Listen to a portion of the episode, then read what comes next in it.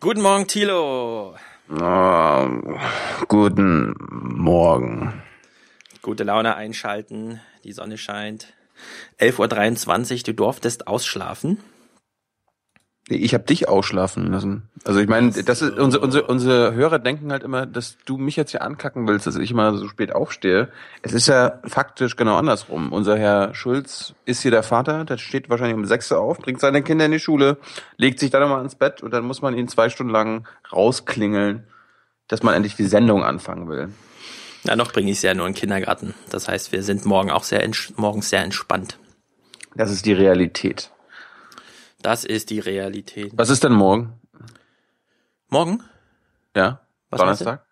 Ja, weil du meintest morgen. Nee, morgens meine ich. Ich morgens. Ach so. Ich habe NS vergessen. Also morgens bringe ich die Kinder nur in den Kindergarten. Und ah. wenn wir da zu spät kommen, verpassen sie nicht die erste Stunde, sondern nur das Frühstück. Du holst sie also nie ab? Also die müssen immer den Weg zurückfinden, oder? Genau, ja. Das ist harte Frankfurter Schule. Das ist Erziehung. Wahrscheinlich. Sozusagen. Dann, äh, und dann verabschiedest, verabschiedest du sie jeden Morgen mit ähm, viel Glück und äh, vielleicht sehen wir uns heute Abend. Genau. Und dann komme ich nach Hause und gucke Nachrichten. Genau. Und äh, deswegen, ich, ich muss das kurz erzählen. Ich war gestern in der Stadt unterwegs, weil ich bin ja nicht so bescheuert und setze mich abends vor den Fernseher, sondern ich war in der Stadt unterwegs.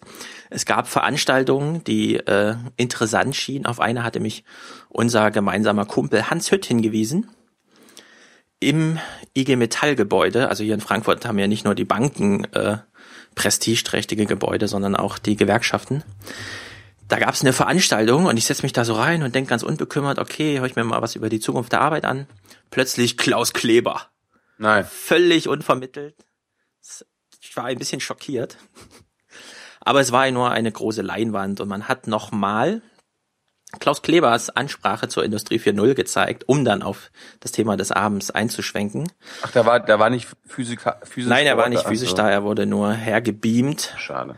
Und äh, man hatte sich diesen Ausschnitt ausgesucht, den wir auch in Ausgabe 2 besprochen haben und sehr gelobt haben, wo nämlich der ähm, VW Personalbetriebsrat, äh, Personalvorstands, äh, das Vorstandsmitglied zuständig für Personal, der Herr Neumann, sich auch zur Zukunft der Gesellschaft geäußert hat, wenn dann mal die Automaten äh, den Arbeiter ersetzen. Und hoffentlich bald auch ähm, irgendwelche News-Moderatoren. Ganz genau. Und als wir dieses Ding besprochen haben, habe ich schon kurz angemerkt gehabt, wenn man sich für dieses Thema interessiert, okay, Klaus Kleber kann einem auch ein bisschen helfen, aber man müsste eigentlich mit Frank Rieger sprechen und das hat die IG Metall gestern auch zufällig getan. Sie hatte Frank Rieger eingeladen. Deswegen bin ich dann auch hingefahren, weil ich dachte, okay, Frank Rieger hat vor drei Jahren, waren es drei Jahre, weiß ich gar nicht genau, ungefähr zwei, drei Jahre, hat er mit Konstanze Kurz dieses Buch Arbeitsfrei geschrieben. Mhm. Und äh, ich wollte mal hören, wie so die Fortentwicklung, weil er beschäftigt sich ja weiter damit, so ist. Und es gab tatsächlich eine Fortentwicklung. Ich fasse mal zusammen, was Frank Rieger dort erzählt hat. Also man muss sich jetzt, das ist nämlich der eigentliche Punkt, davon verabschieden, den, die Maschine oder den Roboter weiter als Trivialmaschine, also als einmal aufgebaut, programmiert und dann einfach nur immer wieder dasselbe tuende Maschine zu verstehen, sondern sie denken jetzt mit und sie entscheiden situativ. Also sie werden im Moment ihrer Verwendung programmiert, entweder durch einen Arbeiter oder sie programmieren sich sogar selbst, also sie lernen. Und dann hat er einen interessanten Vergleich gemacht denn natürlich wird viel über künstliche Intelligenz dabei gesprochen, aber es geht nicht darum, das menschliche Gehirn sozusagen einmal maschinell zu duplizieren. Wenn, würde man alle 500 größten Supercomputer der Welt zusammenrechnen, käme man auf die Kapazität von drei menschlichen Gehirnen. Das fand ich irgendwie, das ist so ein bisschen entspannend, falls man da besorgt ist. Und ich meine, Elon Musk und Bill Gates warnen vor künstlicher Intelligenz. Ja, also die Vorantreiber, Finanziers und Entwickler mit eigenen Forschungsabteilen. Also Elon Musk hat ja so eine Forschungsabteilung, die er gemeinsam mit Mark Zuckerberg von Facebook betreibt. Und zwar nur unter dem Gesichtspunkt, er möchte gerne dabei sein, wenn da etwas passiert. Ich habe mal gelernt, sobald es wirkliche künstliche Intelligenz gibt, haben wir verloren, weil dann die künstliche Intelligenz sofort äh, schlauer sich entwickeln wird als wir und uns überlisten wird oder so. Ja, also die künstliche Intelligenz hat den Vorteil, dass sie sich äh, weiterentwickelt. Genau. Und nicht so wie wir einfach nur reproduziert. Ja. Aber, Aber- aber, aber es gibt irgendwie so, so, so eine Zwischenlösung für künstliche Intelligenz, also quasi beschränkte künstliche Intelligenz oder so weiter. Ja, also beschränkt ist jetzt, ja, nicht ganz beschränkt ist aber jetzt ein gutes Stichwort, weil diese Informationen, die Riga gestern brachte, also die 500 tollsten Supercomputer der Welt, die wir derzeit haben, ersetzen gerade mal drei Gehirne. Da kann man sagen, okay, das ist irgendwie entspannend, aber beschränkt ist auch das menschliche Gehirn, weil er hat dann mal das Beispiel des Kurierfahrers gebracht. Um zu tun, was er tut, braucht er gerade mal den IQ einer Maus. ja, und ich meine, wir haben alle diesen Lucy-Film gesehen. Es kann ja nur darüber spekuliert werden, was tatsächlich passiert, falls der Mensch mal 100% seiner Gehirnkapazitäten nutzt. Ich meine, was, was wir tun, was wir beide hier tun, das äh, braucht die Gehirnkapazitäten von zwei Ratten. Genau. Eine Ratte und ein Pelikan. Genau. Ja. Und es ging dann weiter, also die Schlüsse, die daraus zu ziehen sind, sind, wir warten nicht auf den großen T1000, der dann mal äh, sozusagen Skynet-mäßig, wie du es eben auch schon gesagt hast, uns dann mal überrennt mit seiner Intelligenz und auch mit seiner körperlichen Kraft, sondern Also ich warte auf ihn. Ich, äh, ich, ich gehe jeden Morgen, äh, jeden, jeden Morgen ins Bett, jeden Abend ins Bett äh, und bete nicht äh, zu dem christlichen Gott und auch nicht äh, zum, zum islamischen und so weiter, sondern äh, zum T1000. ah, ja, Lieber, lieber T1000, sobald du zurückkehrst, bitte verschone mich, dein Sklave. Ah, ja, ich verstehe. Ja. Hast du schon mal Licht gesehen nachts am Fenster, so Ja. Mulder-mäßig? Ja. Aber Ja, das Problem ist mal, ich mache nachts immer meine, meine, meine, ich weiß nicht, ist das eine Rouladen, also Rouladen zu und dann sehe ich das recht schlecht. Dann habe ich auch noch Du die, verschanzt dich im Dunkeln, weil du glaubst, der Terminator würde dich mit, mit seinem roten Auge nicht sehen. ja, das ist wahrscheinlich ein bisschen naiv. Aber du kannst da ganz entspannt sein. Der Terminator wird nicht kommen, also es wird nicht die große Mega-Intelligenz plötzlich einfach auftauchen, sondern es werden ganz, ganz, Es wird eine Übergangsphase geben. das auch und die sieht so aus, dass ganz, ganz detaillierte Arbeitsteilung zwischen Mensch und Maschine stattfindet, weil einfach Maschinen ganz spezifische, ganz detaillierte Arbeiten in einem ganz super angepassten Modus übernehmen. Also kleine Handgreife, kleine Fingerzeige und solche Sachen. Ja, aber dann, dann, dann kann also jemand deinen Job hier übernehmen, ja, beim Aufwach-Podcast. Genau. Also auch? einer, einer von uns kann den anderen ersetzen, weil die Maschine eben nicht mehr den Superexperten braucht, der sie programmiert, sondern du wirst sie einfach selbst programmieren können. Sie wird sich auf dich einstellen, sie wird von dir lernen. Irgendwann wirst du gar nicht mehr äh, Das heißt, erkennen können, ob du jetzt mit einem Menschen, an den du dich gewöhnt hast, zusammenarbeitest oder doch mit einer Maschine, die sich eben genauso an dich gewöhnt hat. Das heißt, so müssen äh, die Maschinen programmieren sich dann selbst, ja? Sie programmieren sich selbst und sie können eben auch ganz einfach programmiert werden, im Grunde auf Zuruf, ja, so wie man kleinen Kindern sagt, jetzt du, du, du, mach, mach, mach und so, so lernt dies die Maschine auch. Du machst du das mit deinen Kindern? Ja, ja. Du, also du, mach, mach. Ich, ich, morgens gehe ich durch die Zimmer und sage, ihr, ihr, ihr, Ja. Mach, wacht mach, auf, mach. wacht auf, wacht auf. Genau, wacht, wacht, Und dann wacht. warte ich fünf Minuten und hoffe, dass es geklappt hat. Und hören, hören sie denn auf dich? Äh, nein. Also sie hören dann noch nicht aufs erste Du, du, du, aber aufs vierte Du. Das äh, effizient ist das nicht. Also ich bin ja immer rechtzeitig zum Podcast hier da. Das heißt ja auch, es, es läuft. Ja, gerade vor fünf Minuten aufgestanden, aber ja. Ja. So, also bei der Arbeitswelt muss man jetzt ein bisschen drauf achten. Das war auch eins der Lieblingszitate von Schirmacher, weil es äh, das immer schön zusammenbringt. Norbert Wiener hat das schon vor Ewigkeiten äh, gesagt. Wenn der, wenn die Maschine mal an den Menschen herantritt und auch an seiner Seite arbeitet, der Mensch also mit der Maschine konkurriert, wird er eigentlich zum Sklaven. Ja, klar. Und man muss sich jetzt die Frage stellen, nicht nur, wie ist eine Fabrik gestaltet, ja, also Riga hat das gestern schon mal so dargestellt, es gibt eben Fabriken, wo schon die Hälfte modernisiert wurde und die andere Hälfte nicht. Und die Menschen sehen, dass zehn Meter weiter eine Maschine steht, die genau das gleiche macht, was sie macht, nämlich auf dem Förderband etwas sortieren, Kisten vollpacken, Kisten auswählen, Kisten stapeln und so weiter. Ja. Und man will ja, dass diese Arbeit, die maschinell ersetzbar ist, also da er diesen Stanislav Lem auch im Buch, äh, haben sie groß zitiert, wenn eine Maschine in der Lage ist, eine Arbeit zu erfüllen, soll sie die auch machen. Die Frage ist aber dann, wie finanzieren wir ein Gemeinwesen, das immer noch zu zwei Dritteln auf äh, Lohnsteuer und sowas angewiesen ist? Gar nicht, Herr Schulz, gar nicht. Small Government, ja? Naja, er hat dann so, das ist jetzt oder auch gesagt, das ist nicht das unbedingt das IG Metall Beispiel, aber was man eben jetzt schon sieht, die Automatisierungs- und äh, Effektivierungsgewinne, Ökonomisierungsgewinne, die man hat, wie zum Beispiel bei Uber. Ja, also dass eine kleine Technik den großen Sozialstaat aushebelt diese Profitmöglichkeiten werden gerade ausgebeutet, ohne dass es andersrum äh, eine Antwort auf die Frage gibt, wie man jetzt den Sozialstaat wieder nachbaut unter diesen Bedingungen. Also der Hacker stand sozusagen neben dem Gewerkschafter und dem Wissenschaftler und hat die Frage gestellt, wie sieht gutes Leben aus und wie sieht gute Arbeit aus? Wo sind die Visionen und wo sind die neuen Mindeststandards, die man für all diese Fragen braucht? Das wird die Privatwirtschaft lösen. Ja, ja, das werden wir mal sehen. Es gibt zumindest eine gute Sache, die da mit drin steckt. Das Outsourcing findet jetzt nicht mehr nach China statt, sondern nach Maschinen. Und diese Maschinen stehen aber hier. Die Maschinen stehen aber hier. Und wenn man jetzt zu sowas käme wie einer Automatisierungsdividende, dass man sagt, okay, VW, ihr schafft so und so viel Autos, das ist uns im Grunde egal, ob ihr das mit Maschinen oder mit das macht, wir knüpfen das jetzt am Unternehmensgewinn dann käme man auch zu neuen Formen der Gemeinwohlfinanzierung, Gemeinwesenfinanzierung. Aber das muss man dann mal gucken. Aber würde VW dann nicht sagen, gut, dann äh, gehe ich halt in irgendein Land, wo das nicht ist?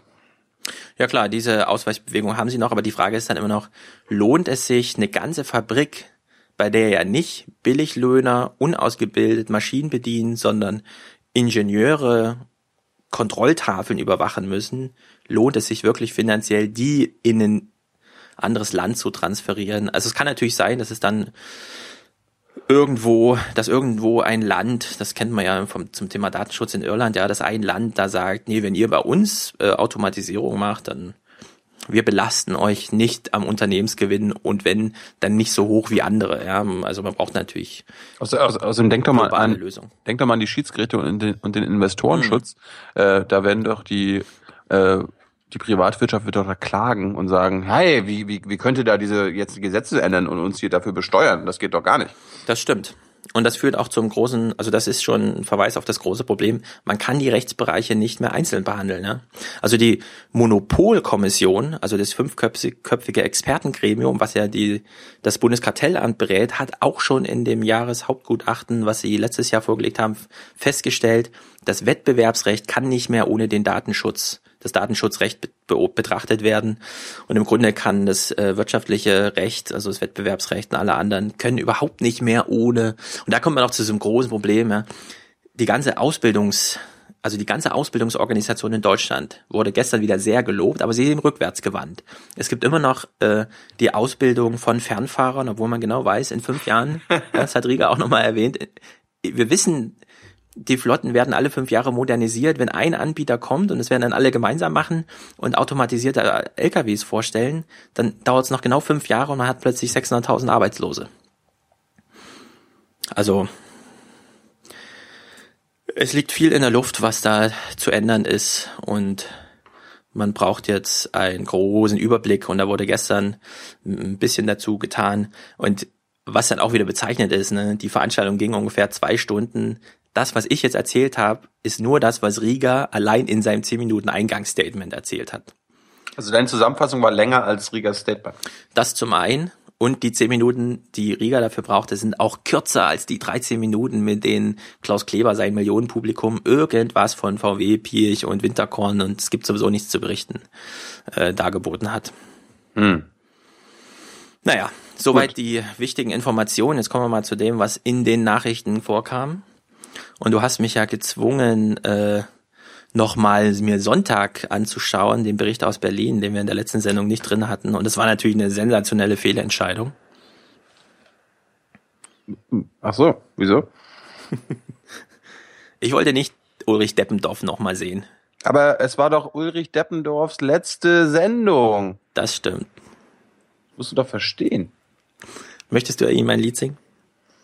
Äh ich weiß nicht. Musst du nicht.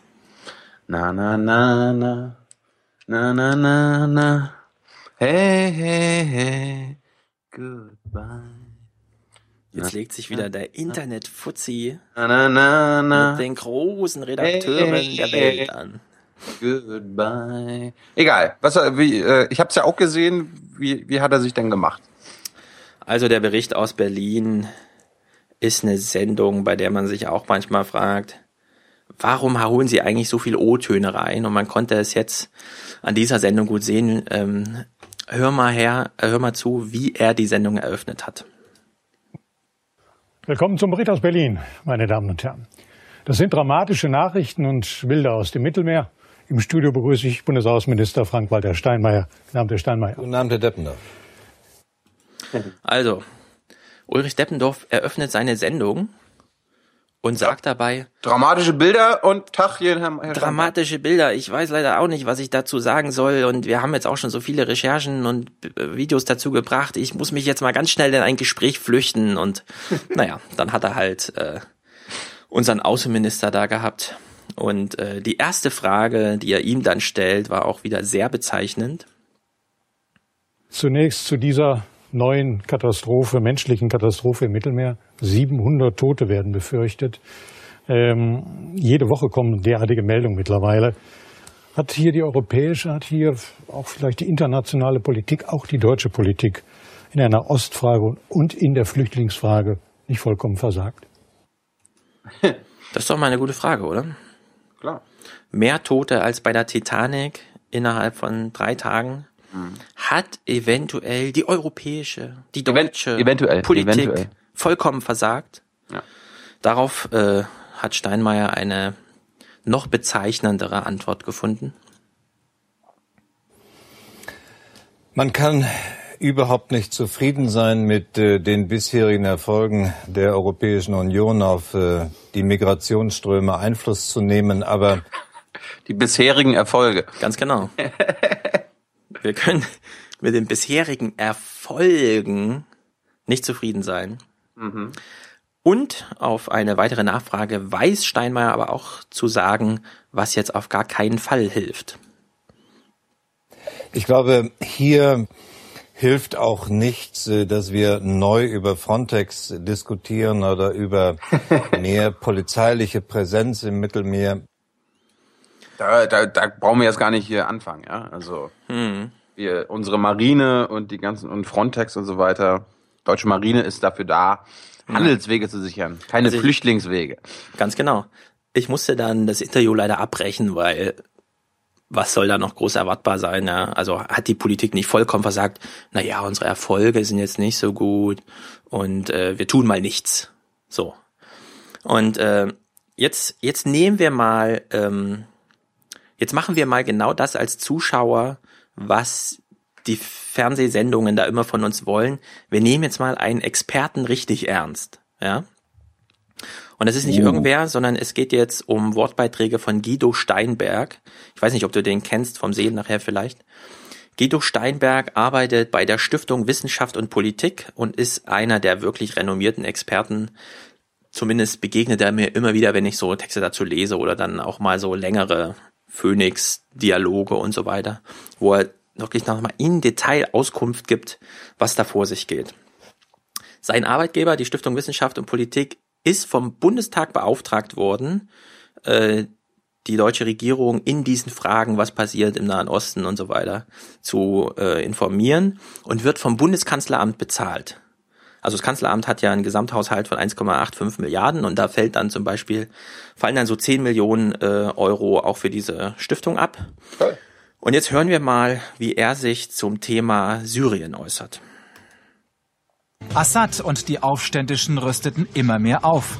Der Krieg immer brutaler. Und was macht Deutschland? Eine klare Linie ist nicht zu erkennen. Zu Beginn war es äh, ganz einfach so, dass man äh, sehr, sehr optimistisch war hier in Deutschland, äh, dass das Assad-Regime nur noch kurze Zeit hat. Deswegen äh, wurde die Opposition unterstützt, allerdings ohne den bewaffneten Aufstand zu unterstützen. Und das war von Anfang an eine sehr inkonsequente Politik.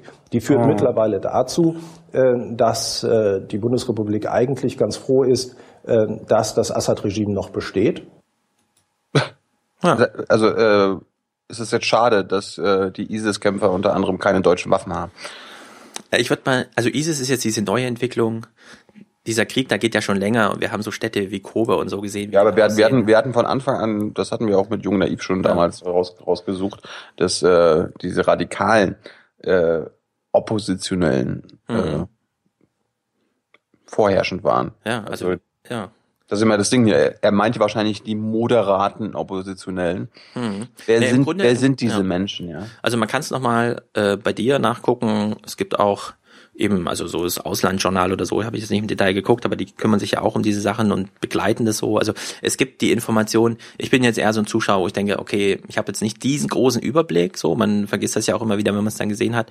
Deswegen würde ich jetzt mal, Ja, aber ich meine, der- was, was der Steinbeck gerade gesagt hat, der sagt einfach, ja, schade, dass wir nicht äh, früher Waffen hingeschickt haben oder dass wir Ja, immer noch keine Waffen hinschicken. das, weil er irgendwie sieht, ja, ich meine, Waffenlieferung ist natürlich immer sehr kritisch zu hinterfragen, wenn aber die Experten im Nachhinein sagen, irgendwie, okay, wir können die Taliban vertreiben, aber dann kommen eben IS, wenn wir es nicht richtig machen, ja, wenn man so halbherzig reingeht. Also wenn schon, dann richtig irgendwie.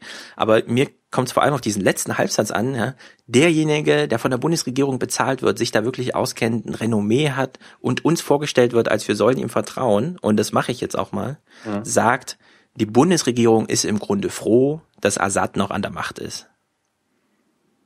So, und das The ist ja nicht- devil, the devil you know. und das ist ja nicht der einzige Krisenherd, sondern Steinberg äußert sich dann auch nochmal zum Jemen, äh, zu Jemen und Saudi-Arabien. Das trifft jetzt auch den Jemen. Saudi-Arabien setzt hier sogar seine Luftwaffe ein, mit fatalen Folgen. Genau solche Aktionen können dafür sorgen, dass Terroristen mehr Zulauf bekommen und in Europa Anschläge planen, wie zuletzt in Paris. Gerade die letzten Aktionen der Saudis im Jemen, die ich für vollkommen inakzeptabel halte, äh, zeigen, äh, dass Saudi-Arabien ein höchst problematischer Verbündeter ist. Ein Partner auch von Deutschland. Doch wieder ist die Bundesregierung zurückhaltend. Da, Also- da, würde ich, da würde ich jetzt ja am liebsten nochmal die äh, BBK-Stelle einspielen, wo unser der Sprecher des Auswärtigen Amtes äh, erzählt, warum Saudi-Arabien ein toller und wichtiger Partner ist. Und vor allem keine Diktatur, sondern eben ein Königreich. So wie es im Kinderbuch steht, sollte uns das irgendwie sagen. Ja, also es ist irgendwie, es, wir wissen, okay, Deutschland hat irgendwie Verantwortung und hat auch so ein, eine humanitäre Geschichte und eine Staatsräson, die sich irgendwie kümmert, aber Deutschland hat vor allem eine Außen- und Interessenspolitik, die dem irgendwie gegenübersteht. Und äh, Steinmeier gibt dann auch nochmal Antwort auf die Frage, wie jetzt die deutsche Strategie eigentlich aussieht da in Saudi-Arabien. Ich bin mir ziemlich sicher, dass der Jemen-Konflikt ebenso beweisen wird wie viele andere, dass nur militärische Lösungen am, Ehen, äh, am Ende nicht taugen. Und äh, so, die Luftangriffe halten jetzt seit zwei Wochen an. Das kommt zu einem gewissen Ende, zu einer gewissen Erschöpfung. Äh, und deshalb bin ich mir sicher, wir werden zurückkommen müssen auf politische Lösungen. Was er da sagt, ist, es wird politische Lösungen geben, aber man muss jetzt erstmal abwarten, bis sich der Krieg erschöpft. Und er hat genau erschöpft gesagt. Ja. Und da fällt mir dieses Zitat ein von Platon, also ewige tausend Jahre alt, fünf wahrscheinlich, viertausend Jahre, was am Anfang von Black Hawk Down, diesem Ridley Scott Film kommt, was hier wunderbar passt. Nur die Toten, nur die Toten haben das Ende des Krieges gesehen. Ja, und wenn, wenn jetzt die deutsche Außenpolitik erstmal auf die Erschöpfung des Krieges wartet, wird sie sich in 100 Jahren wieder fragen müssen, ja, ist das jetzt ein, ist das jetzt ein Völkermord, ist das eine Gräueltat gewesen oder ist es nicht doch irgendwas anderes? ja ich Also, da spricht einfach nur die, die Hilflosigkeit. ja, es ist, es ist wirklich, äh, aber Steinmeier hat auch noch eine richtige Blödscheiß-Antwort auf die Frage, die ihm dann Deppendorf auch in unserem Sinne nochmal stellt.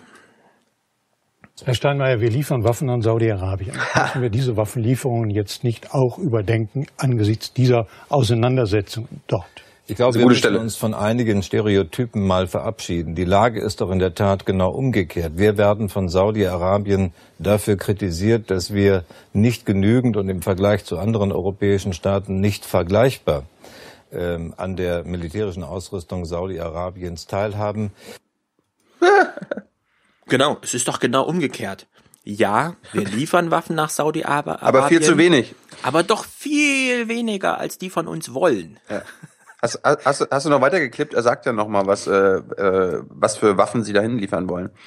Ja, welche, die nicht töten oder sowas, sagt er dann. Warte. Im Vergleich zu anderen äh, Ländern äh, sehr viel sanftere Waffen. Hm, warte, ich äh, habe das, ich habe es aufgeschrieben gehabt. Mhm.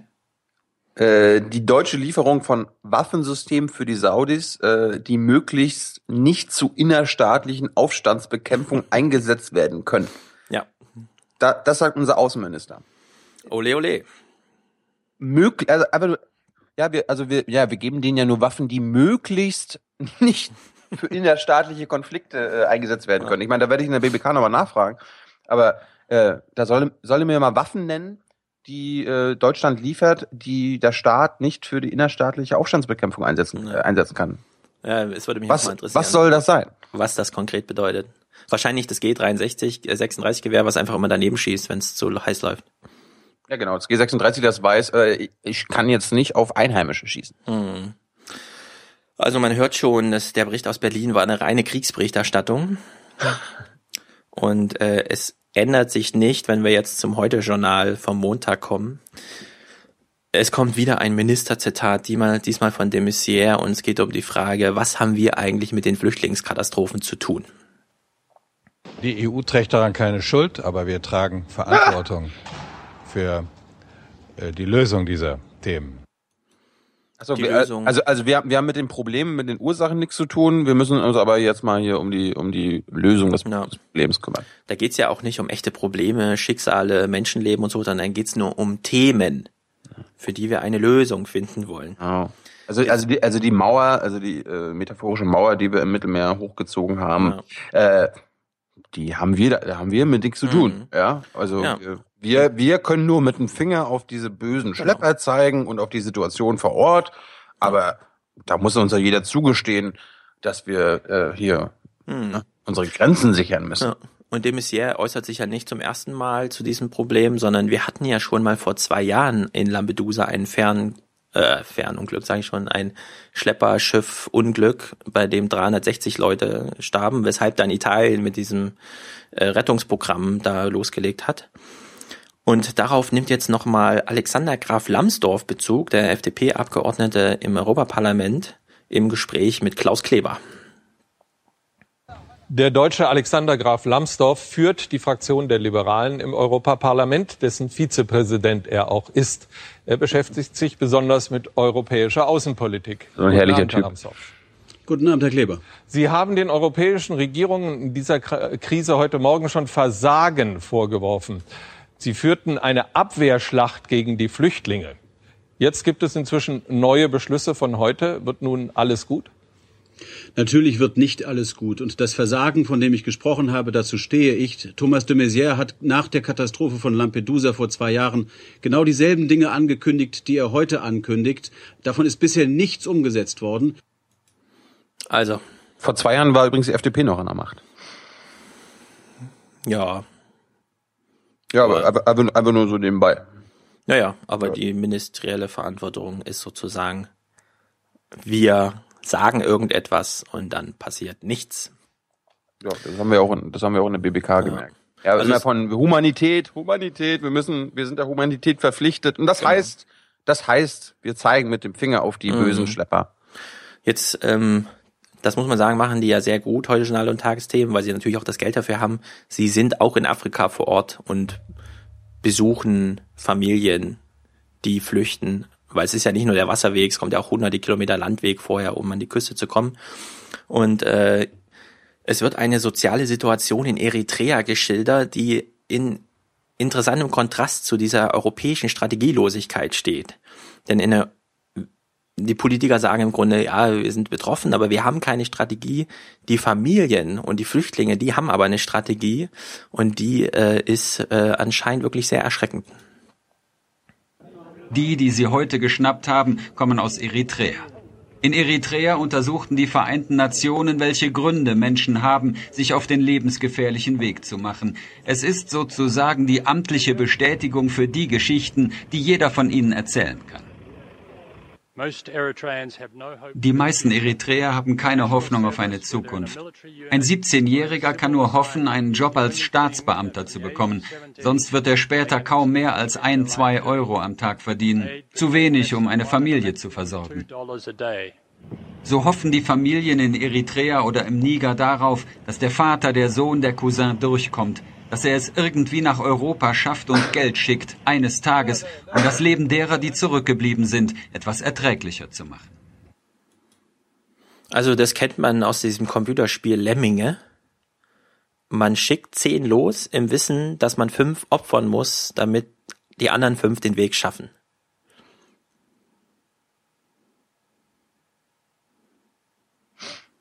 Ja, schon krass.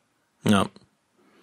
Und dann werden eben die Männer losgeschickt, gerade die, die noch so eine grundlegende Chance hätten. Also das hatten wir ja auch in der letzten Sendung, die Ärztin, die dann nochmal erzählt, die, die wir hier ausbilden als Krankenpfleger oder sonstiges, also die dann eine rudimentäre Ausbildung haben, die machen sich dann auf den Weg und in der Hoffnung, dass dann ein paar durchkommen. Ich weiß noch, ich weiß noch, als ich damals meine Oma mal gefragt habe, als sie mir erzählt hat, dass sie aus äh, Polen flüchten musste. Und ich habe gefragt, warum? Und das hat sie immer eingebrannt. Sie meinte, weil wir mussten. Ja. Also äh, man flüchtet, weil man flüchten muss. Genau. So, und klar, es ist, ist gut zu wissen, äh, warum sie flüchten müssen. Aber äh, es sollte uns allen immer klar sein, es werden immer Menschen flüchten müssen. Mhm. Das heißt, Vor allem, äh, hat es ja gesagt, in Eritrea ist die Situation so, entweder du wirst Staatsbeamter, so, das ist dann so in dieser, in, die, 1000. in dieser Diktatur, ja. Hm. Genau, genau. Oder du musst eben mit einem Euro am Tag auskommen. Ja, vielleicht, vielleicht sollte ähm, die deutsche Politik äh, für einen Mindestlohn in Eritrea werben. 8,50 Ja. Euro. 50. Also die Tagesthemen greifen das Thema dann natürlich auch auf am Montag oder haben es aufgegriffen. Und man hat sich da jetzt auf eine Sprachregelung geeinigt, die ich äh, sehr unterstütze. Schon wieder ein gekentertes Schiff, schon wieder Tote. Schon wieder forderte das Massengrab Mittelmeer neue Opfer. Doch hier konnten glücklicherweise 90 Menschen gerettet werden vor der griechischen Insel Rhodos. Also das Mittelmeer ist jetzt keine Touristenattraktion mehr, sondern ein Massengrab. Das hatte Markus Preis in diesem Kommentar, den wir auch gespielt haben, äh, gut angemerkt, ohne Hoffnung zu schüren, dass sich da jetzt irgendwas ändert, weil was soll sich ändern? Damit hat er ja auch eine Million Facebook-Views errungen, worauf er dann so stolz war, dass er nochmal getwittert hat, dass sein Kommentar auch in der Washington Post erwähnt wurde. Und dann gibt's ja immer diese bescheuerte deutsche Sprachregelung, dass man sagt, das so und so hat's bis in die Washington Ah. Post geschafft. Toll. Ja, irgendwie. Ich meine, ich habe es auch schon mal in die New York Times geschafft, aber das ist irgendwie diese alberne I- geschafft, ja, so als als ob da so eine so eine so eine Heiligenredaktion sitzt und nicht einfach nur Leute, die eben sich auch dafür interessieren, was passiert in der Welt und das dann kurz aufschreiben. Das ist halt so das äh, journalistische Ego der alten Zeit. Ich will irgendwann mal Mhm. beim Spiegel landen. Ich möchte irgendwann mal in der New York Times erwähnt Ja. werden. Also, dann kommen die Tagesthemen äh, Ich bin, ich, bin ja, ich, bin- ich bin ja echt mal gespannt, wie wir in 10, 20, 50 Jahren auf diese ganze äh, Sache zurückblicken werden. Ob, ob das irgendwann, ob, ob wir das irgendwann hinbekommen werden. Weil, mhm. also Nein, meine, ja. wir, werden- wir werden es ja echt nicht in den nächsten Wochen oder Monaten schaffen. Nee. Eine der großen Fragen, wer trägt daran Mitschuld und Verantwortung, äh, wurde schon gestern in den Tagesthemen behandelt.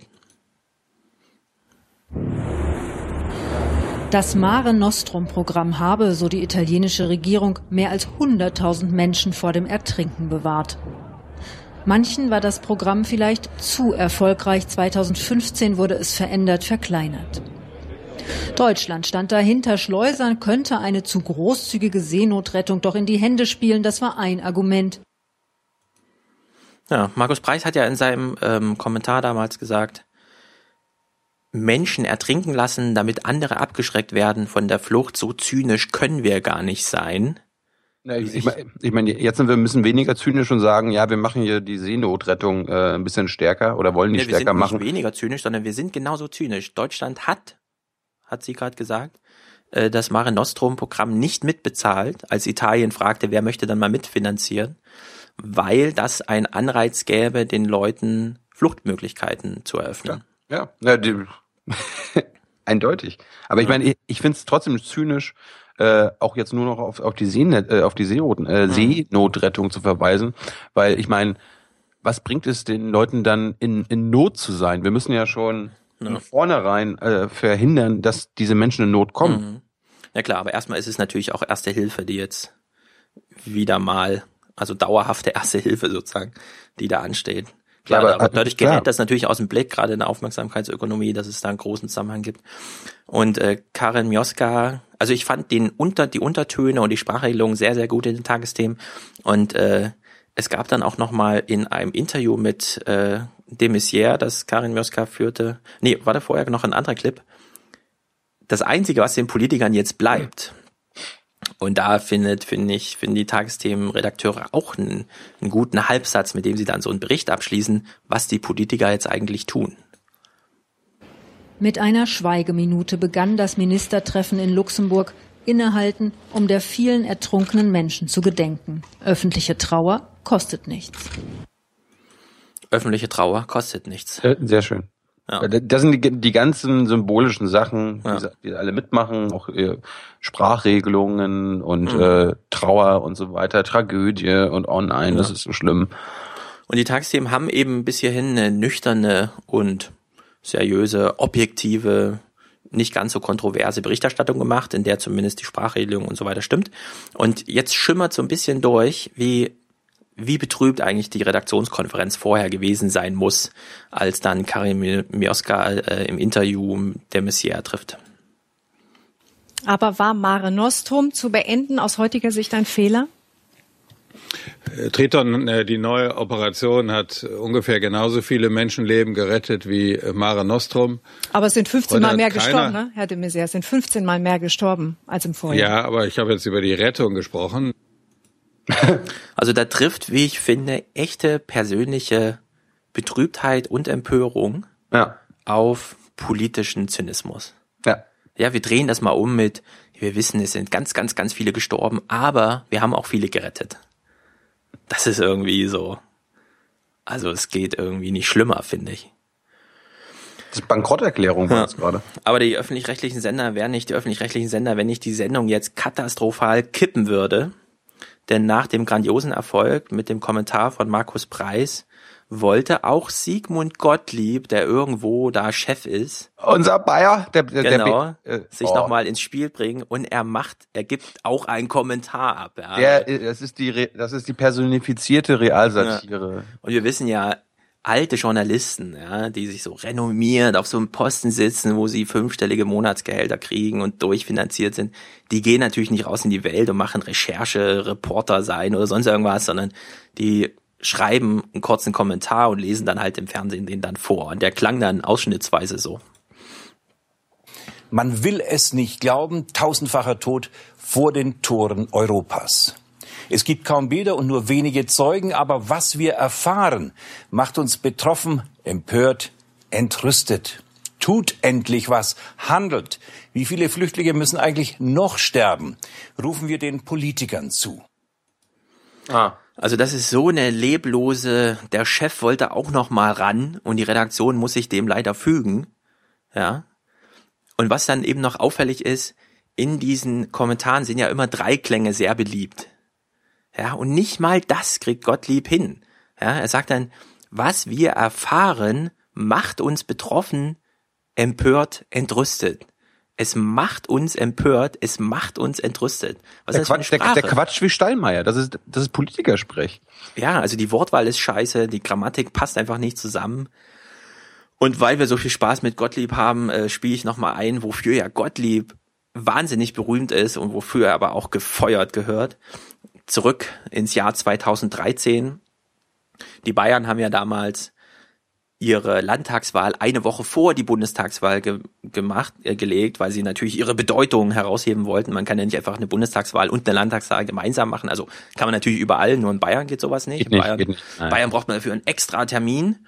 Und da ähm, hat natürlich dann Sigmar Gabriel die Chance genutzt, bei der Ansprache der Wahlkampfunterstützer und so weiter die nächste Wahlkampfrede, nämlich für die Bundestagswahl, eine Woche später zu halten. Und das klang dann in der ARD so. Seit heute Abend ist jedenfalls sicher, würde Merkel Kanzlerin werden, heißt das für alle deutsche Autofahrer eine neue Steuer, für die die Pkw fahren und vieles andere mehr. Wie sind unsere Ja, äh, liebe Zuschauer, ich weiß nicht, ich weiß nicht, wie es Ihnen geht, aber diese Äußerungen sind ja zum Teil auch alles sehr erwartbar an einem solchen Abend. Und deshalb versuchen wir jetzt ein bisschen für Abwechslung zu sorgen und zeigen Ihnen ein Porträt des Mannes, der zur CSU wieder zur absoluten Mehrheit verholfen hat und ihr damit so etwas vielleicht wie ihren Stolz zurückgeben konnte. Horst Seehofer. Wer ist der Mann, der seiner CSU die absolute Mehrheit und ihren Stolz zurückgegeben hat? Oh, das ist das, äh, das ist so ein, das ist das ist Fox News. Also hier Ja. äh, Ach, schlimmer, der, Bay- der bayerische Rundfunk über über politische Berichterstattung ist Fox News. Ja. Also es ist einfach ganz, ganz gruselig. Es gab dann gestern noch in der Nachrichtenübersicht mit einem kleinen Bericht den Hinweis darauf, dass das IT-Sicherheitsgesetz im Bundestag äh, verhandelt wurde. Da war dann der CCC-Mann äh, Linus Neumann vor Ort, sowohl in den äh, Nachrichten als auch im Ausschuss. Das kann man sich dann unter Logpolitik, äh, Netzpolitik, Logbuch Netzpolitik, so heißt der Podcast, anhören. Der, der das Gesetz doch bestimmt beklatscht, oder? Der, der findet das be- bestimmt gut. Ich glaube, der findet das super gut und ich vermute, er wird in der nächsten Ausgabe seines Podcasts mit Tim Prittlaff nochmal mindestens 20 Minuten darüber reden, um auch mal so die Innensicht aus dem Bundestag bei solchen Sachen da zu schildern. Und dann gab's, weil wir ja hier in Europa besondere Fans der Todesstrafe sind, Mhm. Was Du auch, ja? Du auch. ironisch gemeint ist, ne? aber wir, wir haben ja da auch so einen missionierenden Anspruch in Europa immer, dass wir den Amerikanern das austreiben müssen mit der Todesstrafe. Und ich spiele jetzt mal den ganzen Clip. Es gibt nämlich äh, Verwicklungen mit dem FBI und äh, einigen Methoden der Spurensicherung. Jahrzehntelang hat die US-Bundespolizei FBI offenbar fehlerhafte kriminaltechnische Analysen geliefert. In den USA wird damit gerechnet, dass der Bericht der Washington Post eine Klagewelle auslösen wird. Es soll sich um fehlerhafte Haaranalysen von Verdächtigen in hunderten Mord- und Vergewaltigungsprozessen handeln. Das FBI sei damit für 32 falsche Todesurteile mitverantwortlich. 14 Verurteilte Krass. seien bereits hingerichtet worden oder im Gefängnis gestorben. Das FBI gestand die Vorwürfe ein und will jeden Fall genau prüfen. Alter, da müssen doch Köpfe rollen. Ja. Und Oh. wir können jetzt auch mal ähm, einen Tipp abgeben, ob, ob, also wir werden die Diskussion hier nicht mitbekommen in Europa, aber ob die Amerikaner jetzt auch mal in den letzten Bundesstaaten die Todesstrafe abschaffen. Nö. Es, man muss es ja eigentlich so zynisch sehen. Bisher war ja immer die größte Kritik auch, dass man sagt, es ist ja gar nicht nur eine Todesstrafe, sondern es ist ja eine Verurteilung zu lebenslänglich und dann Todesstrafe. Weil man sitzt ja erstmal 30 Jahre und länger, wird ein paar Mal äh, sozusagen vorgeführt und dann heißt, nee, heute doch noch nicht, du darfst jetzt noch drei Wochen leben. Und das ist jetzt sozusagen ein kleiner Glücksfall für recht viele, weil sie eben noch nicht hingerichtet wurden und erstmal nur lebenslang eingesperrt werden und jetzt klar wird, okay, eigentlich müssen wir sie wieder freilassen. Also es Gott, ist sozusagen der super Fail in dem ganzen Justizwesen, was das Strafrecht da in Amerika angeht. Aber ich, ich glaube auf jeden Fall nicht, dass die Todesstrafe von den Bundesstaaten an sich abgeschafft werden wird. Ich meine, ich habe in Texas gelebt, das ist Kultur, das gehört zur Kultur da. Ja, Texas ist da wahrscheinlich einer der hartnäckigsten Staaten, aber relativ viele haben es ja auch schon abgeschafft. Ja, also der ganze Norden ist ja eigentlich Todesstrafen Ja. frei. Ne, ich, ich weiß nicht, die Zagenev-Brüder, da wird jetzt auch entschieden. Eben, Die werden an der Ostküste getrialt. Also, Hm. I, I don't know Na, about wir werden, that. wir werden das mal sehen. Ich glaube, ich glaube, da wird, äh, ich glaube, wir das wird irgendwann in den nächsten Jahrzehnten ein äh, Constitutional Amendment geben. Ja, irgendwas muss ich tun und wir vielleicht klären uns die deutschen Fernsehnachrichten darüber auf. So, jetzt zum Heute-Journal von gestern. Marietta Slomka ist zurück. Und wir wollen doch Oh, mal, ist, wo ist Klaus Kleber? na, wir wollen jetzt mal überprüfen, ob denn, ob, was von ihrer schnörkellosen Sprache denn im Alltag dann zu halten ist, für die sie ausgezeichnet wurde. Sie ist, sie ist ja, sie ist ja die Dagi B äh, der, der, der ZDF-Nachrichten. Sehr gut. Die Dagi, kennt man Dagi B eigentlich? Ich meine, Le Floyd ist ein bisschen bekannt. Dagi B scheint ja so ein, hat zwar eine Million Wer, wer, wer sich mit Internetjournalismus auskennt, kennt auch Dagi B. Dagi B ist die, die immer 15 Minuten lang Werbung macht für irgendwelche Sachen. Internetjournalismus halt. Ja. Also wir hören mal Marietta Slomka bei der Anmoderation zu und schätzen dann ein, ob das jetzt schnörkellose Sprache war. Guten Abend. Das Boot ist voll. Auch schon vor diesem Wochenende war das eine zynische Formulierung. In Anbetracht dessen, dass Flüchtlinge auf überfüllten Booten versuchen, über das Mittelmeer zu fliehen und dabei ertrinken. In jenem Meer, in dem zeitgleich Millionen Europäer im Sommerurlaub fröhlich planschen. Das wird, das, das, das, ich, ich, das wird, das wird irgendwann mal eine, äh, das könnte nicht geil werden, aber also über, zynisch geil werden. Äh, stell dir vor, die Deutschen sind am Strand, machen Mhm. Urlaub, äh, lassen sich gerade brutzeln, auf einmal so am Horizont sind irgendwelche Ja. Boote zu sehen und äh, die gehen dann noch gespannt, vor den Leuten u- unter. Also ich hoffe, ich hoffe nicht, dass es so weit kommen muss, aber das wäre irgendwann mal krass, wenn, wenn so Urlaubsgrüße auf Instagram mit äh, oh, hier total geiles Wetter in Rhodos, aber guck mal, da sterben gerade Menschen. Ja, vielleicht sogar aus Versehen hinten so ein Boot mit drauf, weißt du? Ja.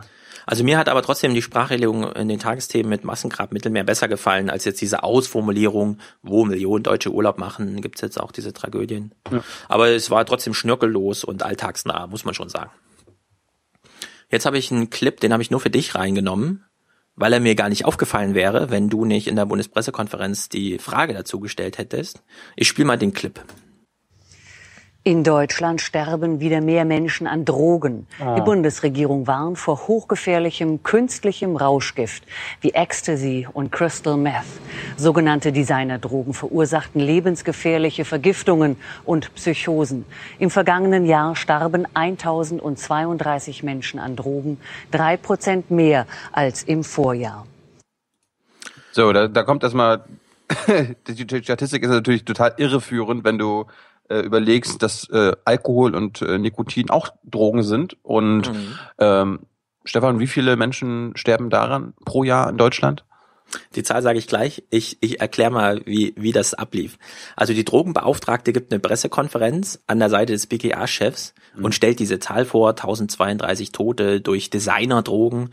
Und dann stellst du die Nee, illegale, Frage, illegale Drogen. illegale, illegale Designerdrogen. Nee, alles dann, illegal. Alle, das fällt alles. Genau, und dann, und dann fragt Thilo Jung äh, sozusagen nervend auch seine Kollegen, ja, können Sie denn noch mal sagen, Frau Bundesdrogenbeauftragte, wie viele sterben denn an legalen Drogen? Woraufhin sie zu einer zweiminütigen Antwort ansetzt, in der sie sagt, 80 Prozent meiner Arbeit kümmert sich, in der kümmere ich mich um legale Drogen, dazu gibt es einen eigenen Bericht und so weiter. Und dann ist sie nach zwei Minuten fertig und dann äh, hakst du nochmal nach, ja, aber ich wollte ja nur die Zahl wissen, worauf sie dann völlig zerknirscht sagt, über 100.000. Ja. Beziehungsweise die genaue das, Zahl das ist. Tut ihr, das, du, du, ich meine, können sich die Leute gerne auf, äh, bei jungnaiv.de angucken. Ja, wir verlinken es gleich. Ihr, ihr tut das fast schon leid, die Zahlen äh, zu nennen. 110.000 Nikotintote und 75.000 Alkoholtote pro Jahr in Deutschland. Das heißt, 185.000 Deutsche sterben pro Jahr an legalen Drogen. Und was der ZDF gerade verkündet hat, 1.000 Menschen an nicht legalen Mhm. Drogen. Und was ist das Problem? Die 1000. Ja. Ich meine, das war gestern auch eine, eine mal wieder äh, beispielhafte Veranstaltung. Also gerade äh, wenn, wenn du die anderen Kollegen da mit einbeziehst. Ich meine, es wird ja vor, vor der BBK wird dann immer diese Pressemitteilung und der Bericht ausgegeben Mhm. und alle anderen haben einfach nur basierend auf diesem Bericht ihre Fragen gestellt. Ja. Ja, wie ist da, wie ist das jetzt zu bewerten, dass in Mecklenburg- Mecklenburg-Vorpommern nur zwei Menschen an illegalen Drogen gestorben sind, in Nordrhein-Westfalen aber 500? Mhm. Ist da ein Trend zu erkennen? Was ist mit Ostdeutschland? Warum gibt es in Ostdeutschland weniger Drogentote als in Westdeutschland? Die konzentrieren sich ausschließlich auf das, was die Bundesregierung als Ich kann ja auch als, sagen, warum. als ihre ja also ich will erst mal berichten, wie es wie wie es wie es für mich ist. Ich sitze dann da und denke mir so, haben die sich eigentlich vorher Gedanken gemacht, wo sie hier sind? Also, dass es gerade um die um die völlig gescheiterte Drogenpolitik Mhm. Deutschlands geht und die kümmern sich aber nur um das, was die Bundesregierung und die Bundesdrogenbeauftragte und der BKA-Chef zu sagen haben oder sagen wollen. Ja. Und ich meine, das hat mich ja, das hat mich überhaupt nicht interessiert. Ich wollte, ich habe ja äh, mich mit anderen Dingen befasst. Mhm. Na, die redaktionelle Arbeit ist eben ganz einfach. Es gibt ein gesellschaftliches Thema und es gibt dazu eine politische Kommunikation. Man erkennt schon daran, dass man sich eher für die politische Kommunikation interessiert, dass man sich zu dem Zeitpunkt, an dem es die politische Kommunikation gibt, die ja dann irgendwo angekündigt wird, morgen kommt sie, die Bundesdrogenbeauftragte, also plant man schon mal ein, okay, dazu schreiben wir. Man schreibt natürlich auf Basis des Berichts, aber es wäre ja total langweilig, nur den Bericht zusammenzufassen. Irgendwo braucht man noch sowas halb Exklusives, wo man so schreiben kann, sagte sie im Gespräch mit dieser Zeitung oder eben ein Zitat, was nicht äh, nachgoogelbar ist im Bericht mhm. und so, ja, um so ein bisschen die eigene Legitimation für die, für die Arbeit zu finden. Und deswegen braucht man noch diesen Halbsatz, der aber ganz nah angelehnt ist an den Bericht, aber der nicht im Bericht drin steht. Und da kommt man dann zu so Fragen wie, ja, was ist jetzt mit Crystal Meth in Sachsen? Ja. Aber was wollen wir uns darüber aufregen? Wir interessieren uns lieber noch für eine andere schöne Zahl. äh, ja, aber, aber, aber, aber Stefan, mhm. warum, warum äh, interessiert das die anderen Kollegen da nicht? Also ich meine, das kann doch nicht nur daran liegen, dass sie einfach schon vorher wissen, worüber sie berichten sollen. Du kannst, du kannst ja auch zusammenfassend darüber berichten, ja, also die völlig un, offensichtlich völlig unfähige Bundesdrogenbeauftragte. Das musst du gar nicht so wertend machen, aber mhm. einfach nur zeigen, wie die schwimmt und äh, wie, ja. wie ja, inkompetent. Also die, diese naja, Frau ist das, wirklich ja. inkompetent. Ich also, meine, das, diese Bundesdrogenbeauftragte hat bis vor ein oder zwei Jahren selber noch Drogen angebaut auf ihrem Bauernhof. Die ist, mhm. die ist äh, Bierbrauerin gewesen. Ja, naja, ich meine, so, sobald man diesen Dingen nachgeht, ja, stößt man nur auf Slapstick in der Wirklichkeit. Das ist ja nicht nur die Drogen, Bundesdrogenbeauftragte, es sind ja, sind ja so Posten, wo man so plötzlich hinschlittert, ja, so, wo man sagt, okay, ich habe jetzt vielleicht gerade mal nicht das Bundestagsmandat erreicht, in vier Jahren vielleicht wieder. Das ist sie, das ist sie Posten. auch noch, Stefan, das ist sie auch noch. Ja, aber ich meine, kannst ja durchgehen. Bundesdatenschutzbeauftragter, ja, die wählt eben die Strategie, einfach komplett abzutauchen. Da macht dann Heiko Maas einen, einen Vorschlag zur Vorsatenspeicherung und eine Woche später gibt sie dann bekannt, und zwar nicht mündlich oder so, sondern in der Pressemitteilung, dass sie das nicht ganz so gut findet. Ja, und sie gibt zumindest noch eine Bundes, äh, sie gibt zumindest noch eine Pressekonferenz zur Vorstellung ihrer Texte. Also, aber so, so läuft's halt, ja. Ich bin, da kann man halt sagen, okay, wenn die Politik so läuft, ist das ja nicht so schlimm. Wir hätten ja Journalismus, der den Themen auch unabhängig politischer Veröffentlichkeitsdaten von äh, Kommuniqués sozusagen nachgehen kann, aber wenn das eben nicht stattfindet, findet es halt nicht statt.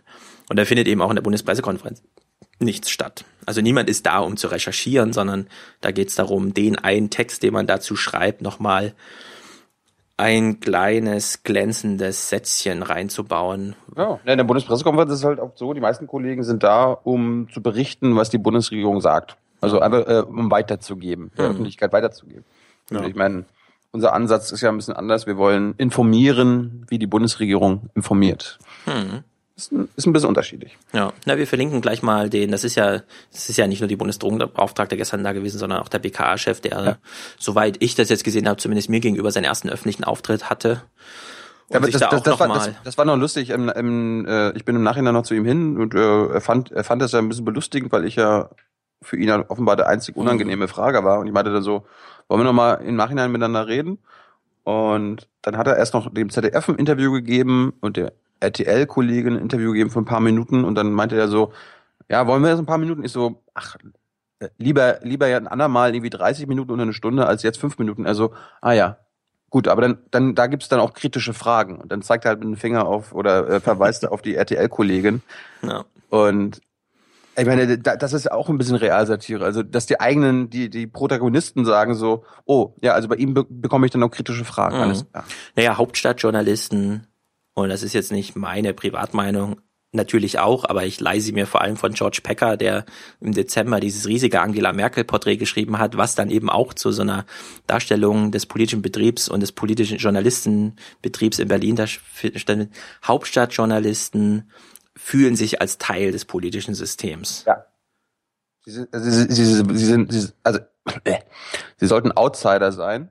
Ja. Also gerade im Hauptstadtjournalismus. Dabei sind sie Insider. Ja. Und, äh, und das ist eben, seit man nicht mehr in Bonn ist, sondern die Berliner Republik hat, gilt da eben auch Zeitnot, ja, so als das prägende, die prägende Triebfeder des politischen Journalismus. Also die Bücher sind alle dazu geschrieben, aber irgendwie scheint es doch immer noch so kontrovers zu sein, zu sagen, der Hauptstadtjournalismus ist zu 99 Prozent kann man auch weglassen, aber ja. naja. Auf der anderen Seite bedeutet das ja auch Marktlücke. Hm. Wie, wie man so in der Wirtschaft sagen würde. So, be bevor wir jetzt gleich nochmal äh, zurück auf Deutschland kommen, machen wir einen kleinen Schwenk nach Japan. Dort wurde nämlich ein neuer Zug vorgestellt und da ging es auch um zwei interessante Zahlen. In Japan hat die Magnetschwebebahn Maglev einen neuen Geschwindigkeitsweltrekord aufgestellt. Mit 603 Kilometern pro Stunde raste die Bahn über eine Teststrecke. Ab 2027 soll der Zug Tokio mit dem knapp 300 Kilometer entfernten Nagoya verbinden und das in 40 Minuten. Da ist selbst Gundula Gause ein bisschen erregt.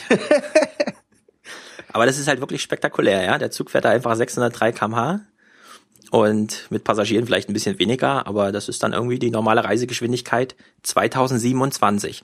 Nun ist 2027 noch sehr lange hin, aber diese zwölf Jahre, die das noch sind, stehen in einem sehr interessanten Kontrast mit den deutschen Transrapid-Überlegungen, weil nämlich Edmund Stoibers Rede zu den wir können ja in zehn Minuten von München zum Flughafen fahren mit dem Transrapid, die ist jetzt schon 13 Jahre alt.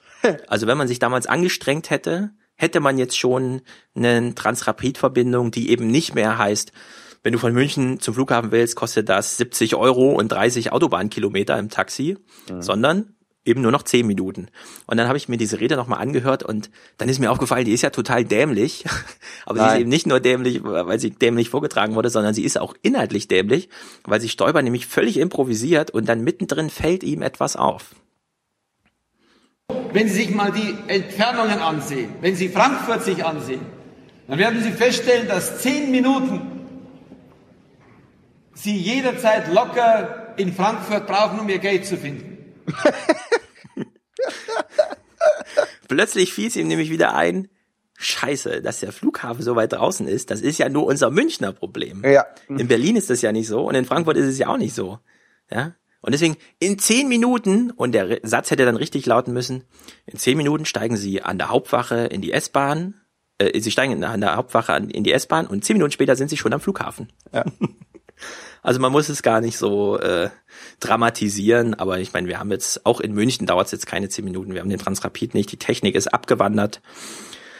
Und nach diesen ganzen Kriegsberichterstattungen und dieser kleinen, fröhlichen Meldung, dass es zumindest in Japan noch technischen Fortschritt gibt, der auch gesellschaftlich relevant ist, der letzte Clip, äh, wir schauen nach Griechenland, beziehungsweise ja, wir schauen nach Griechenland, weil sich nämlich da jetzt Erstaunliches tut. Und es wurde im Grunde genauso nachgeschoben wie die letzte, das letzte äh, Schäuble-Zitat, was wir in der letzten Sendung gespielt haben.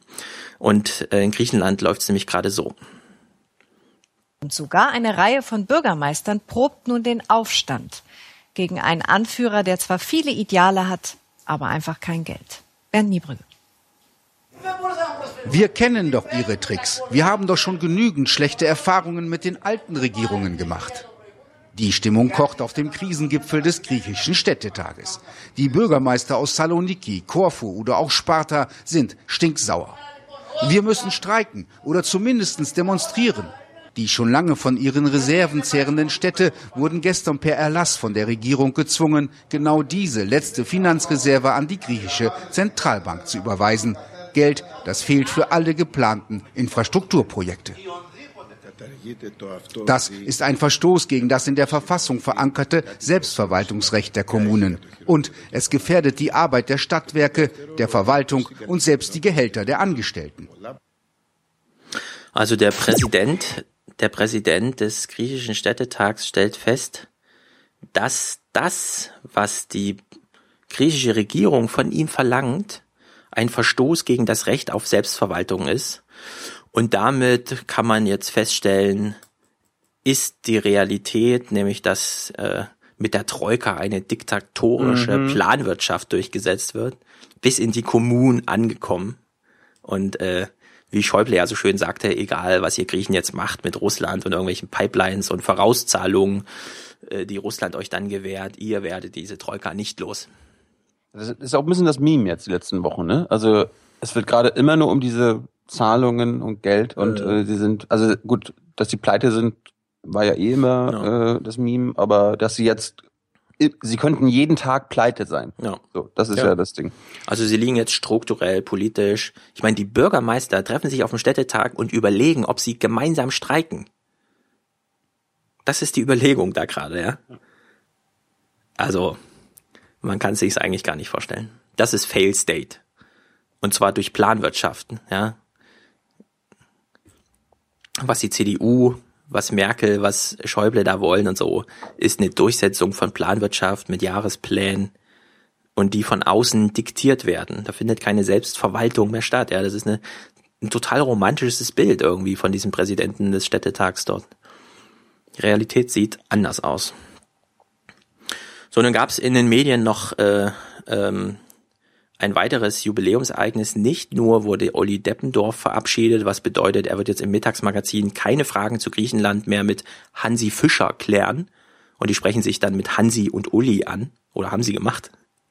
Sondern auch Katja Burkhardt von RTL Punkt 12 ist 50 Jahre alt geworden. No. Und sie wurde ganz spontan überrascht von ihrer Redaktion. Und die letzten acht Minuten galten nur Geburtstagsgrüße an sie. Und wir können jetzt mal überlegen, ob wir uns das jetzt noch antun. Also ich spiele es auf jeden Fall, ob wir es dann noch kommentieren, weil da kommt dann Klöppel vor und so. Ich, ich mach's mal lass, an. Lass ja? mal laufen, ja. Hallo Katja, das ist keine Bildstörung. Ich bin's wirklich, deine Mama. Ein großes Hallo auch von mir, von deiner großen Schwester Ruth. Da staunst du, was? Ja. Wir müssen dir ganz herzlich zu deinem Geburtstag gratulieren. Alles Gute, wir haben dich lieb. Oh, die Katja ist mal so Und natürlich. wenn du denkst, das war jetzt schon alles, nee. Wie sie so überrascht Denn du bekommst noch was von deinen lieben Kollegen geschenkt. Sie weiß halt nicht, dass es jetzt noch sieben Minuten geht. 50 Jahre, Katja. Wahnsinn. Herzlichen Glückwunsch auch von mir. Jetzt hast du schon fast ein halbes Leben lang hier bei RTL verbracht. Hast viel gearbeitet, aber hast auch Ein halbes Leben lang bei RTL und immer noch nichts Heute wird gebracht. natürlich bis in die Puppen gebechert und einige Tapfere, die schleppen sich dann morgen zur Arbeit. In diesem Sinne, auf die nächsten 50. Geil, da wird jetzt mal eingeblendet, äh, ihre wahrscheinlich einzige reporterische Leistung, als sie vom Karneval 1996 berichtet hat. Ja, wieder gebechert wurde. Lass mal mal weiterlaufen. Das Horoskop ist ja seit eh und je auf deiner Seite. Wenn du dich erst einmal für etwas entschlossen hast, wird dir heute keiner im Weg stehen. Du wirst dich selbst finden und all deine Träume verwirklichen. Oh, sie hat mal aus Zeitung vorgelesen. Katja, ganz herzliche Glückwünsche natürlich auch von mir.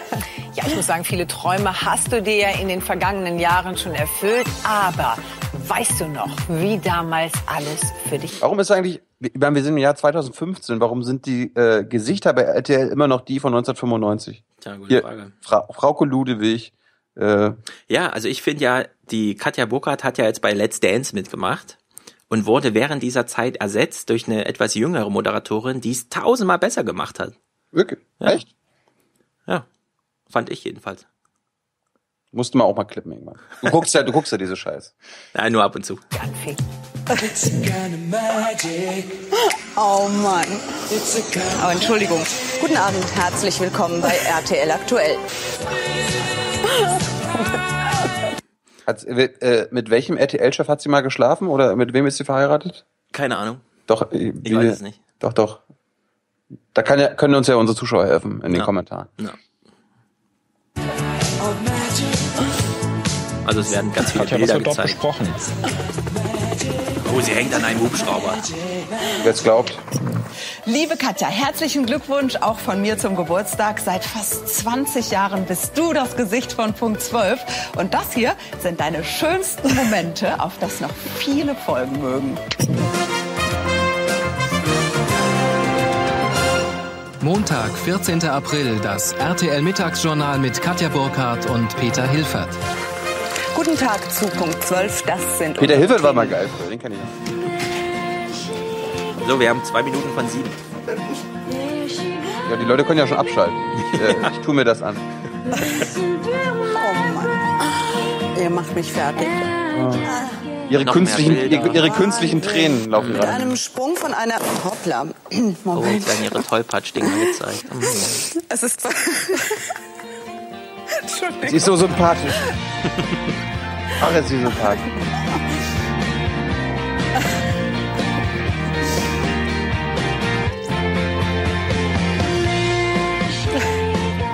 Das, was Herr Gottschalk so trägt, ähm, das gibt es in Wirklichkeit gar nicht. Das macht er wahrscheinlich irgendwie, macht seine Frau das in der Batik-Gruppe oder so. Jetzt. Ist es A. Montag oder Herr Krieg startet, weil ich gerade vom Stuhl.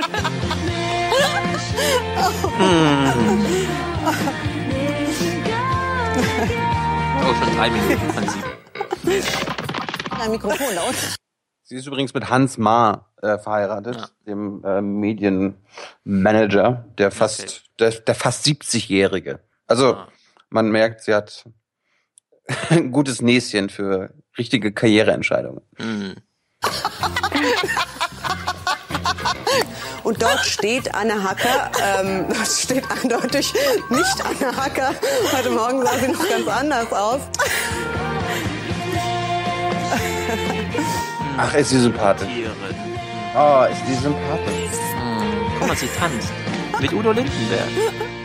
Wow.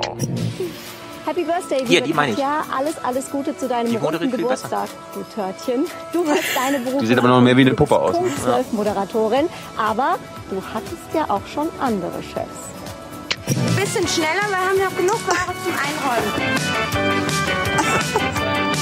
Wir steigern das Bruttosozialprodukt. Heute im Angebot frischer Ananas. Moderiert im Supermarkt. Katja, Katja Burkhardt als normale, normaler Mensch ist überhaupt nicht in der Lage, normal zu sein. Heute im Angebot frische Ananas, die Königin der Früchte, nur 1,49. Katja, jetzt mal ran da! Das heißt schließlich Katjas Oh, sie muss ein Herz Schaf fangen. Gelingt ihr natürlich nicht. Katja! Da merkt man, die kommt nicht vom Land. Heute mein erster Tag hier. Deswegen dauert es. Hoffentlich nicht der letzte. Happy Birthday, Katja. Nochmal Klöppel? Oh, Nochmal Mann, oh Mann, Fotos. oh Mann. Mann, ist das eine attraktive Frau gewesen. So, wir sind jetzt bei fünf Oh. Minuten. Aber das ist RTL-Journalismus. Das. Das Du bist eine wunderbare Frau. Wir bei RTL haben dir viel zu verdanken. Wir lieben dich.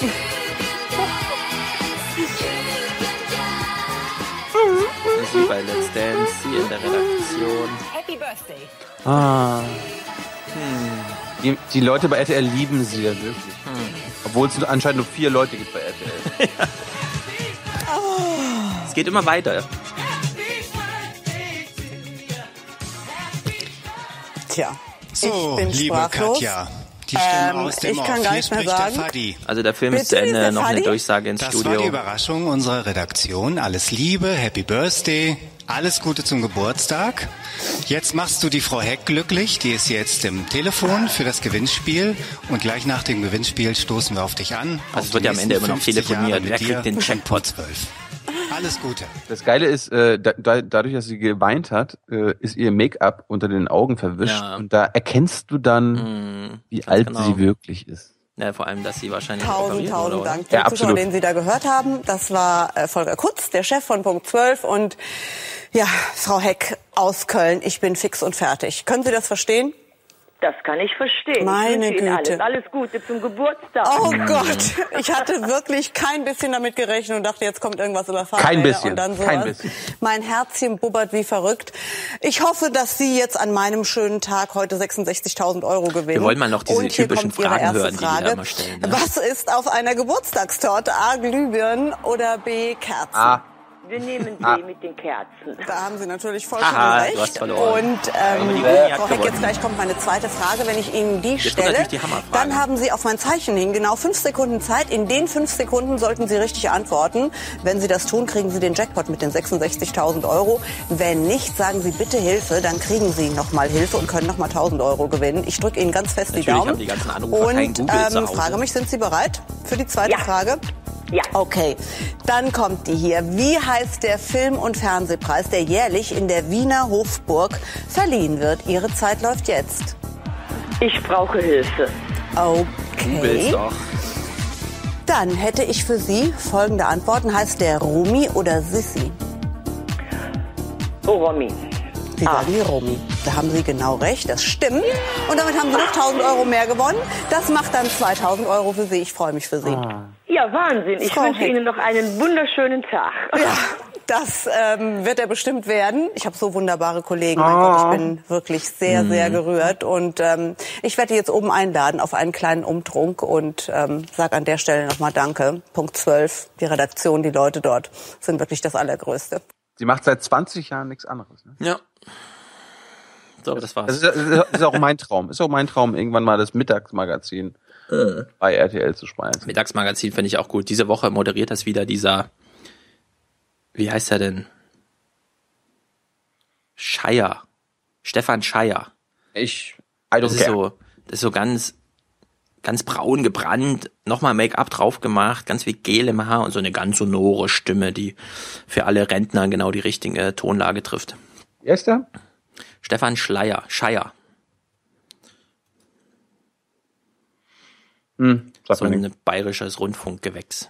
Egal. Naja, Wir sind Freitag, durch. Freitag geht's weiter. Alles klar. Äh, unsere Hörer können sich ja auch mal melden. Äh, es ist schon die vierte Folge, können gerne mal kommentieren. Achso, ja, wir Äh, haben sehr können, gute Kommentare, allerdings auch sehr lange. Ich weiß nicht genau, ob, ob irgendwie so eine unsichtbare Hürde beim Kommentieren ist, dass man nur ganz lange Kommentare schreibt. Man darf auch kurze Kommentare schreiben. Ja. Also, äh, und ansonsten irgendwelche Kritikpunkte, ist das Ding jetzt zu lang, äh, seid ihr schon längst wach?